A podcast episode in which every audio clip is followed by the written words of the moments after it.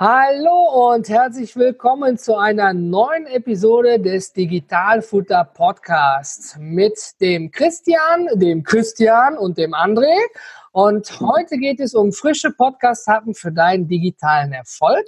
Denn wir haben heute zu Gast den Christian Hefner. Schön, dass du heute mit dabei bist.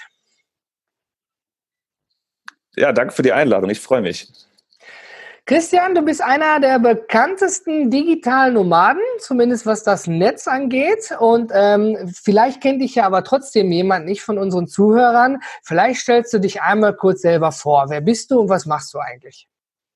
Äh, ja, sehr gerne. Also ich bin ähm, jetzt gerade in Sri Lanka und äh, das ist für mich ein ganz normaler Aufenthaltsort. Ja, es ist immer schön, als Intro mit so einem Ort unter Palmen anzufangen, weil dann haben die Leute gleich so ein Sonnengefühl. Also ich lebe tatsächlich seit drei Jahren mittlerweile Vollzeit am Meer. Ähm, davor habe ich in Hamburg gewohnt, sieben Jahre, und das war eine gute Station, um ähm, in Deutschland mein erstes Startup mit aufzubauen. Das war äh, fastbill.com, die sehr bekannte Buchhaltungssoftware.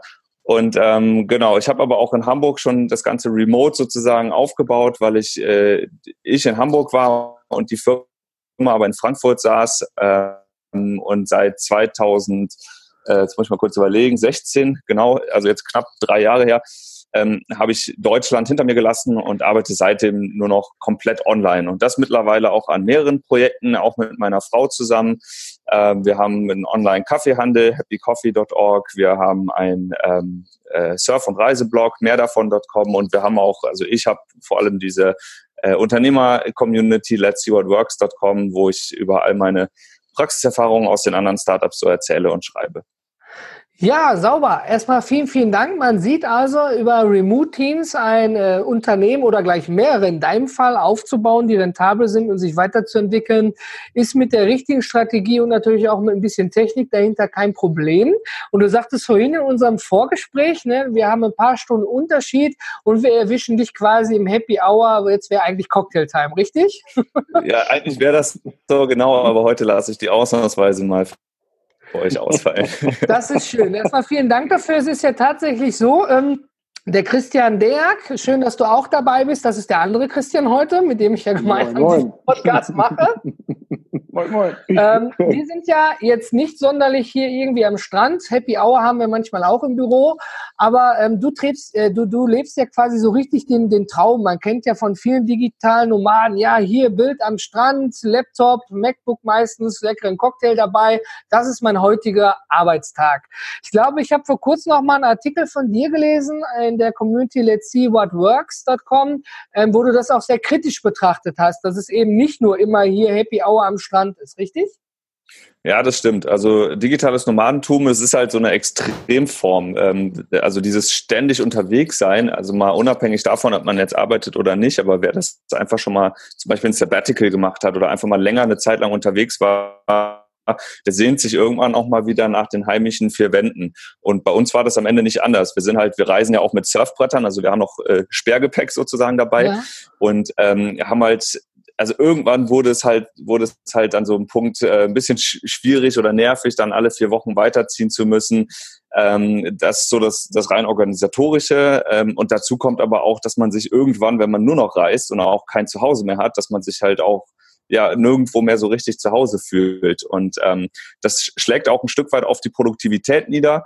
Ähm, fand ich zumindest. Deswegen haben wir uns vor einem Jahr ungefähr auch entschieden, wieder eine, eine Homebase uns zuzulegen, also ein Haus, was irgendwo am Meer auch ist nach wie vor, äh, aber wo wir zumindest jetzt auch mal ein paar Monate am Stück bleiben können und äh, wollen, um einfach auch mal wieder die Akkus so ein Stück weit aufzuladen und um dann weiter zu reisen. Und ähm, diese ganzen Bilder, die man so kennt von digitalen Nomaden mit Laptop am Strand, da kann ich euch garantieren, das funktioniert nicht. Die Sonne ist dafür viel zu hell. Sand in der Tastatur ist auch kein schönes Ding. Also ähm, das, das sieht immer nur gut aus, aber es gehört tatsächlich viel Disziplin dazu. Und ähm, gerade, also stell dir vor, du fährst in Urlaub, du sitzt in deiner Hotelanlage oder am Strand oder sonst wo und musst jetzt äh, arbeiten, musst jetzt in einen Podcast gehen. ähm, aber so schlimm ist es nicht, aber es ist tatsächlich halt eine, eine, hohe Disziplin erforderlich, gerade wenn man halt so kein, kein Umfeld hat, was einen zu dieser Produktivität irgendwie befähigt. Ne? Es ist eher das Gegenteil. Man muss irgendwie aus dieser Paradiesumfeld halt in so einen Produktivitätsmodus reinkommen und äh, wir können das mittlerweile ganz gut. Also wir haben uns jetzt auch dran gewöhnt. Wir machen ja seit Jahren nichts anderes. Aber gerade, gerade am Anfang ist das tatsächlich so eine, so eine Hürde, würde ich sagen. Also vereinfacht gesagt, man muss sich manchmal selber einen Schlag in den Nacken geben, um dabei zu bleiben, ja? Ja, ich glaube, das Wichtigste ist einfach ein Struktur zu haben, ne? einen strukturierten Arbeitsalltag, äh, wo man To-Dos ab abarbeitet. Wir haben selber hier Wochenmeetings, wo wir Ziele festlegen, wo wir über die Dinge sprechen, die zu tun sind, wo wir über Entscheidungen sprechen. Also ein ganz normaler Arbeitsalltag sozusagen, bloß dass wir halt dabei dann eben woanders sitzen als in einem Büro. Super, vielen Dank dafür. Mal hier mal eine Frage, die der Christian mal in klarer Form ausgedrückt, die gebe ich mal direkt weiter an dich. Äh, wie kann man verdammt nochmal in der heutigen Zeit sozusagen auf alle bürokratischen Hürden Schei, Punkt, Punkt, Punkt, Sternchen und äh, sozusagen nicht mal mehr mit einem richtigen Office, also ja, mit dem digitalen Office natürlich. Wie kommt man damit durch? Weil so ein Unternehmen, ja, da sind ja viele Restriktionen und Dinge dran gebunden und äh, du hast ja alles aus der Ferne gelenkt und lenkst ja immer noch viele Teile aus der Ferne. Wie, bist du da drauf gekommen? Hast du gesagt, so, ihr könnt mich alle mal oder äh, welche, welche Hürden waren denn bei dir, als du gestartet bist? War da irgendein Moment, wo du gesagt hast, boah, Mist, und jetzt äh, hängt mir das im Nacken und jetzt muss ich das wieder irgendwie postwenden, unterschreiben und wegschicken, weil die das digital nicht annehmen? Wie, wie, wie war der Start bei dir? Holprig oder ging alles problemlos? Also das ging alles problemlos eigentlich, weil ich ja auch vorher auch schon remote war. Also die Firma und all das, was wir so tun beruflich, was ich beruflich tue, findet halt digital statt, findet am Computer statt. Also es gab halt in den letzten zehn Jahren oder so für mich keinen Grund, irgendwo mal physisch anwesend zu sein, nur um meine Arbeit verrichten zu können. Das heißt, ich kenne es jetzt persönlich gar nicht anders. Ah, du hast okay. gerade gesagt, äh, wie kann man eigentlich drauf scheißen auf die Bürokratie? jetzt muss man eher dran machen. Entschuldigung. Ähm, das tue ich aber gar nicht. Also Bürokratie ist auch ein Stück weit wichtig. Ne? Es gibt natürlich Strukturen und Gesetze und formelle Regelungen, an die muss man sich halten, an die muss auch ich mich halten. Meine Firmen sitzen in Deutschland nach wie vor. Das sind ja erstmal eigene juristische Entitäten, wenn man so will. Und ich persönlich habe aber halt noch ein Leben außerhalb von dieser juristischen Person. Ähm, also, um es mal kurz zu machen, meine Firma ist in Deutschland, ich zahle in Deutschland Steuern, ich habe auch in Deutschland mein Einkommen noch, ähm, ich habe äh, alles das, was ein ganz normaler Angestellter in Deutschland auch hat oder ein Selbstständiger oder ein Unternehmer in Deutschland auch hat, das habe ich auch, bloß dass ich eben selbst persönlich ähm, nicht so häufig in Deutschland bin. Ne? Das ist vielleicht der einzige Unterschied. Und dazu kommt noch, dass ich eben ähm, jetzt noch die Möglichkeit habe, durch diese vielen Reisen halt noch woanders meine Fühler auszustrecken und da halt zum Beispiel auch Gewerbe zu gründen. Ja, so ein Beispiel, ich habe in Portugal ein Haus, das vermiete ich per Airbnb. Ähm, also gründe ich halt noch ein Gewerbe in Portugal. Es gibt aber mittlerweile auch so viele Firmenkonstrukte, die kann man weltweit gründen. Das habe ich jetzt persönlich noch nicht gemacht, aber könnte ich mir vorstellen, das mal in Zukunft anzugehen, äh, wo man halt ähm, aus verschiedensten Gründen ähm, noch eine Firma im Ausland gründet und dann trotzdem aber sein Geld zum Beispiel weiterhin ähm, über die heutigen Wege verdient. Ich mhm. verdiene ja auch gar nicht all mein Geld in Deutschland. Das ist ein reines Beispiel. Ne? Amazon Affiliate Programm.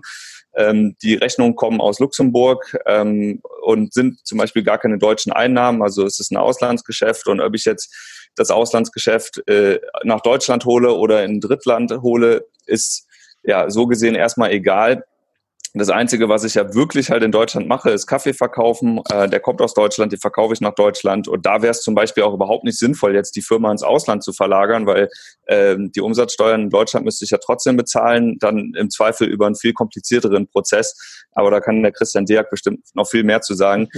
ähm, unterm Strich, also um das nochmal abzuschließen, die Bürokratie muss irgendwie weiterhin gemacht werden. Ähm, in meinem Fall habe ich halt auch sehr viel ausge gelagert.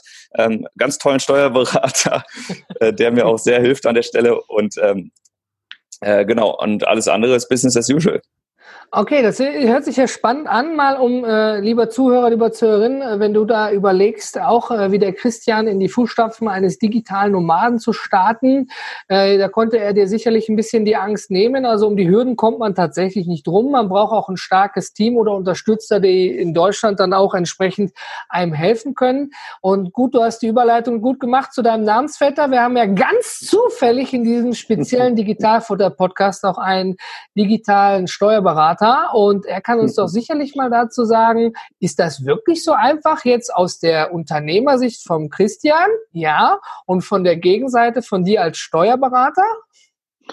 Also erstmal vielleicht vorweg, wenn ich heute ein bisschen verwirrt rede. Ich hatte das äh, große Pech, dass ich irgendwie vor einer Stunde eine kleine Migränekeule bekommen habe, aber ich versuche mich trotzdem zu zoppen, damit du auch nicht umsonst deine deine Happy Hour ausfallen lässt.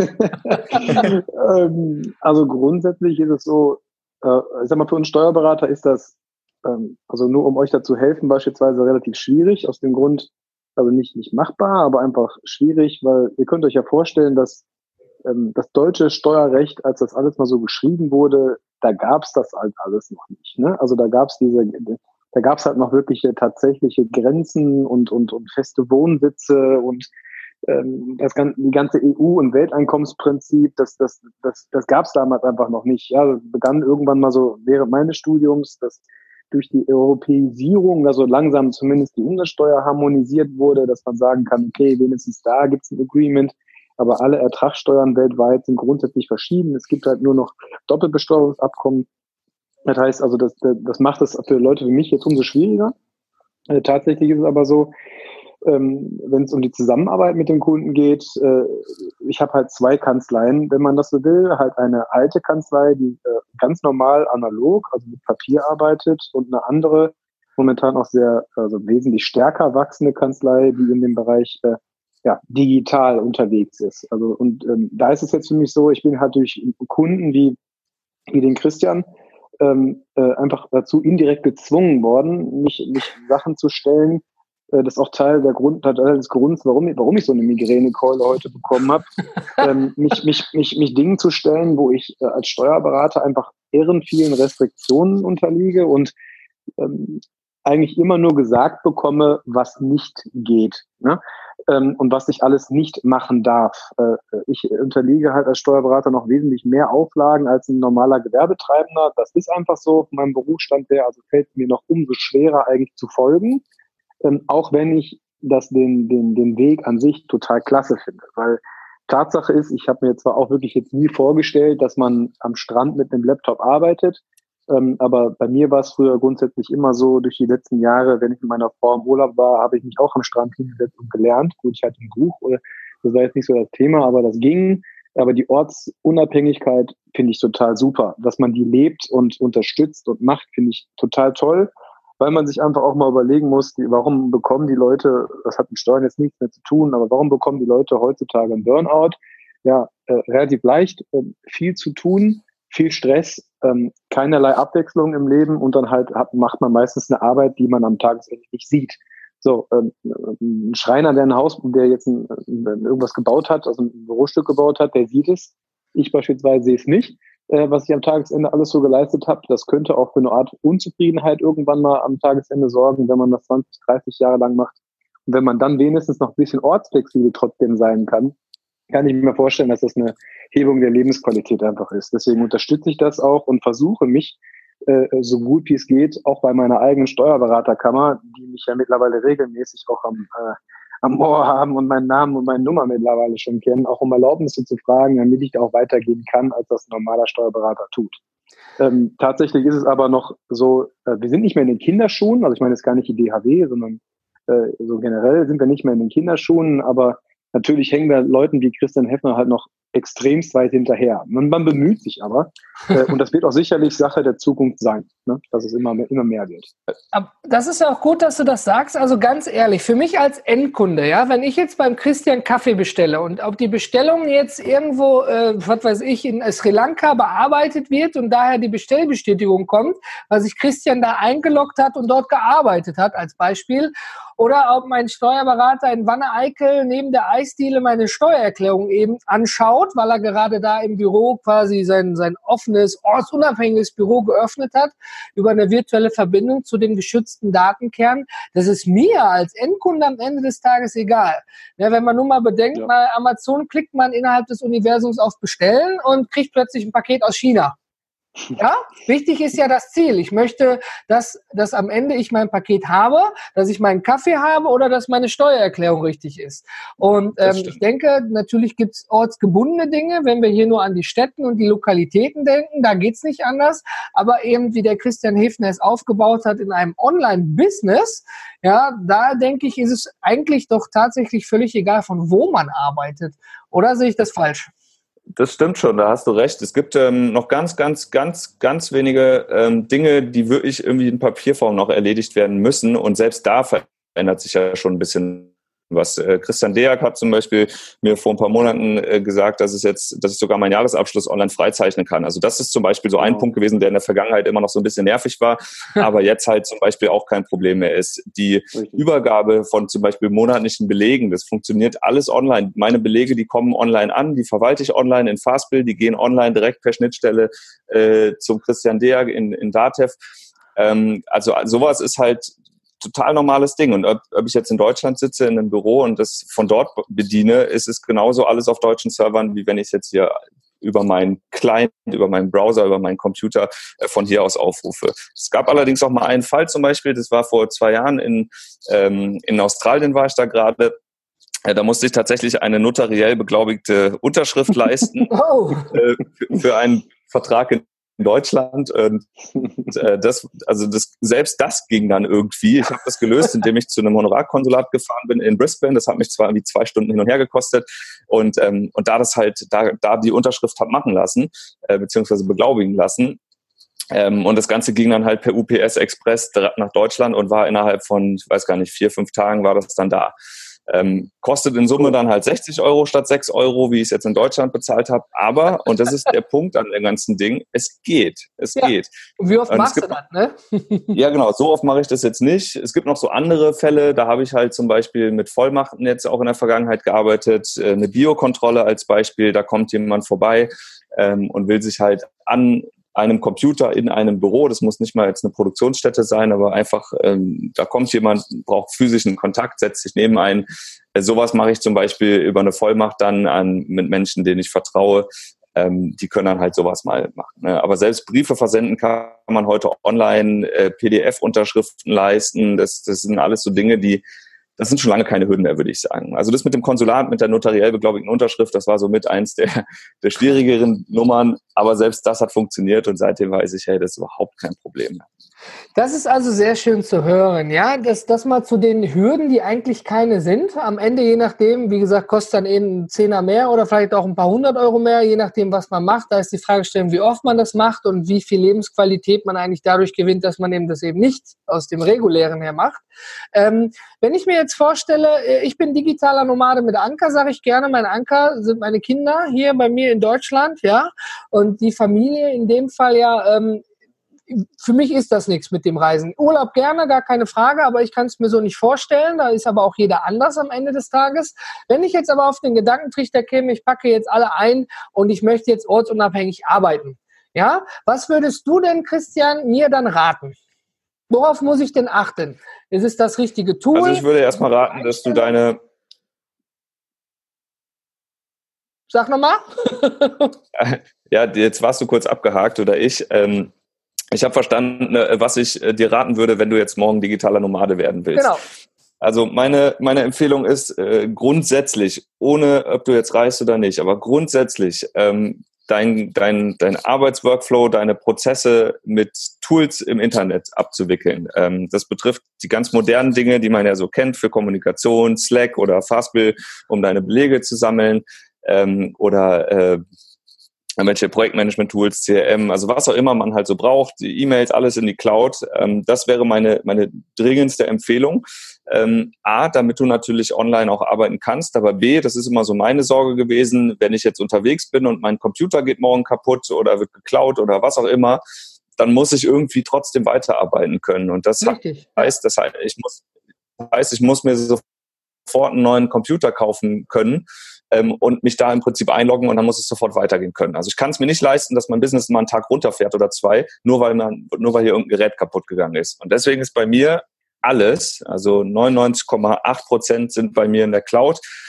Ähm, und das ist auch gut so, äh, weil das lässt mich viel ruhiger schlafen. Und das wäre auch meine Empfehlung, halt das an, an dich zu machen. Und vielleicht noch kurz einen Punkt zu dem, weil du eben gesagt hast, dein Ding ist gar nicht dieses Reisen. Und das kann ich auch total nachvollziehen. Und es ändert sich ja sowieso ständig, dieser Anspruch ans Leben bei den Menschen. Ja? Alle fünf Jahre hat man ja irgendwie eine andere Phase, in der man gerade steckt. Das Wichtigste, der Kern dieses digitalen Nomadentums oder dieses ortsunabhängigen Arbeitens ist, selbst entscheiden zu können, wo ich wann, wie, mit wem arbeite. Es geht nicht darum zu reisen, es geht nicht darum, am Strand zu sitzen, es geht nur darum, das entscheiden zu können, wenn man das denn möchte. Aber genauso kann auch ein Nomade oder ein ortsunabhängiger Unternehmer entscheiden, einfach in Wanne-Eickel zu sein oder äh, in Hamburg oder wo auch immer. Also die, diese Freiheit zu entscheiden, darum geht es und nicht darum, ständig zu reisen. Ich glaube, das ist gut, dass du da so explizit darauf hinweist, weil äh, häufig wird eben genau das vermittelt, ne? Reisen, Reisen, Reisen. Ne?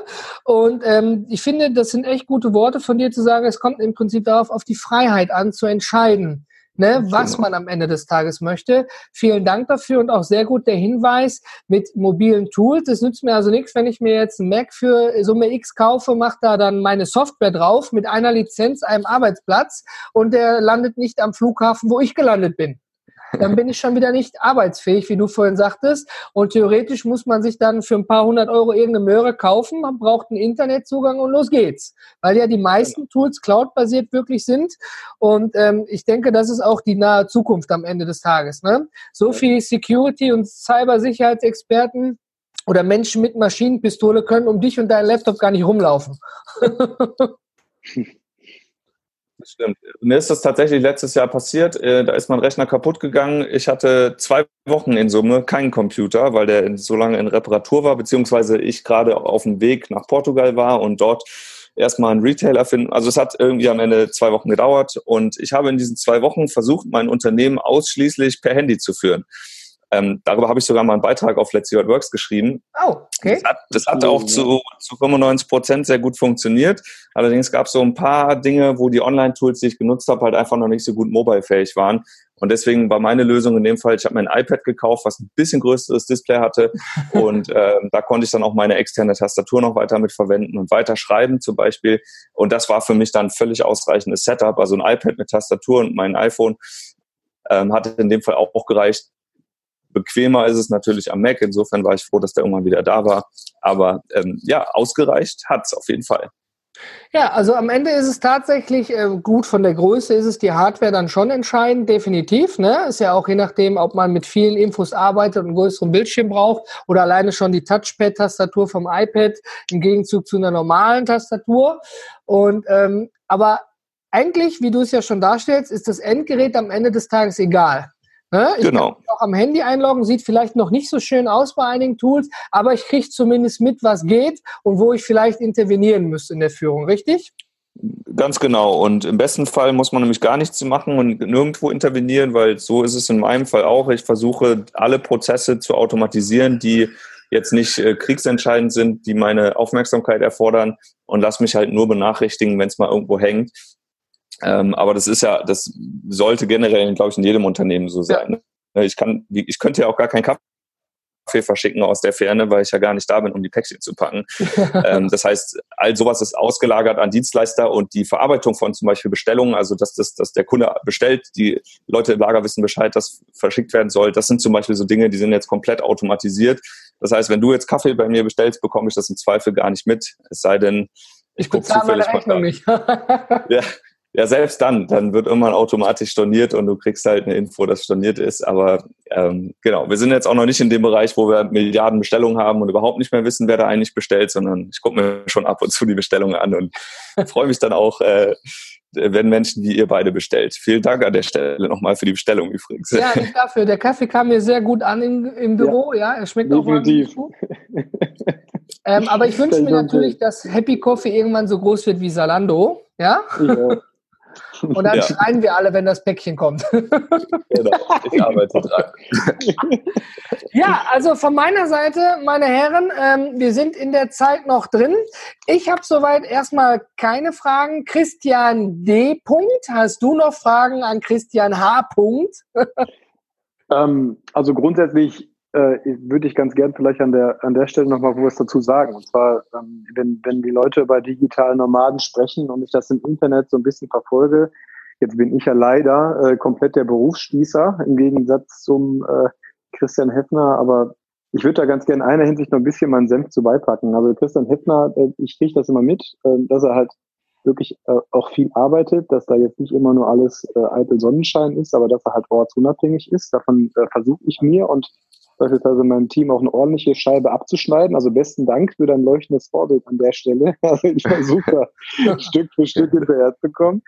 Ähm, und auf der anderen Seite ähm, kriege ich aber auch schon, also wir persönlich haben jetzt äh, ausnahmslos wirklich nur erfolgreiche digitale Nomaden, aber ich kriege es halt im Internet halt mit, äh, wie auch andere Leute halt leben und dass, wir dann, dass es eher auf eine laissez-faire-Einstellung manchmal zurückzuführen ist. Äh, und da würde ich ganz gerne auch nochmal eine klare Abgrenzung machen, dass die Leute, die wirklich auf Dauer wirklich ähm, gut ähm, äh, klarkommen, durchaus ähm, äh, Selbstdisziplin mitbringen müssen und auch wissen, wovon sie reden.